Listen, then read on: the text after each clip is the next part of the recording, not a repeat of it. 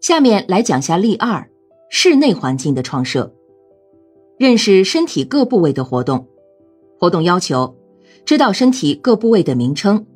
活动过程：活动一：拼板练习。用厚纸按人身体各个单独部分的形状做成拼板，让幼儿把它拼成人体形状，边练习边讲出身体各部位的名称。活动二：身体音乐队。要求幼儿听音乐，做出身体各部位的动作，如伸左腿、转动头、扭扭腰等。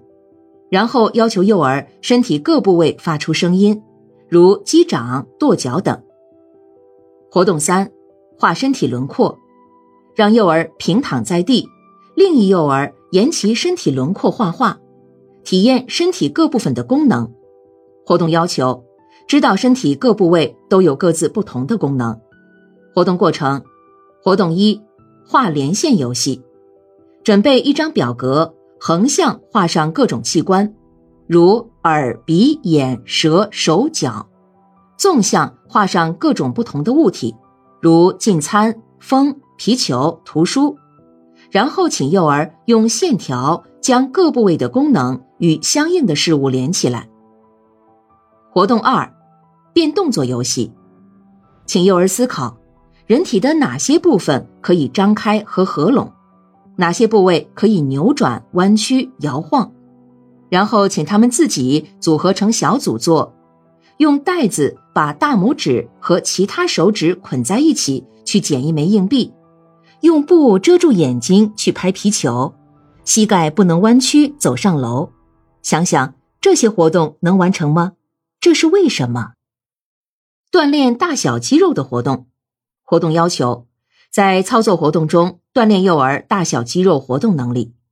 活动过程：活动一，我想做什么？教师创设环境，玻璃球、颜料、平底锅，练习玻璃滚化活动，各种不同形状的旧海绵，圆形、三角形、正方形等，浅盘子，各种颜色的浓颜料，练习做海绵图案画活动，复写纸、粗铅笔、圆珠笔，练习做画的副本活动，搅拌器、汤料、食品，练习搅拌活动。游戏开始。请一幼儿悄悄地告诉老师他想做什么，然后全体幼儿闭上眼，他将想做的事的东西拿走。请这位幼儿描述想做什么事，大家猜。如果猜对了，全体幼儿就练习做这件事。接着，请猜对的幼儿做“我想做什么”的带头人。游戏反复进行。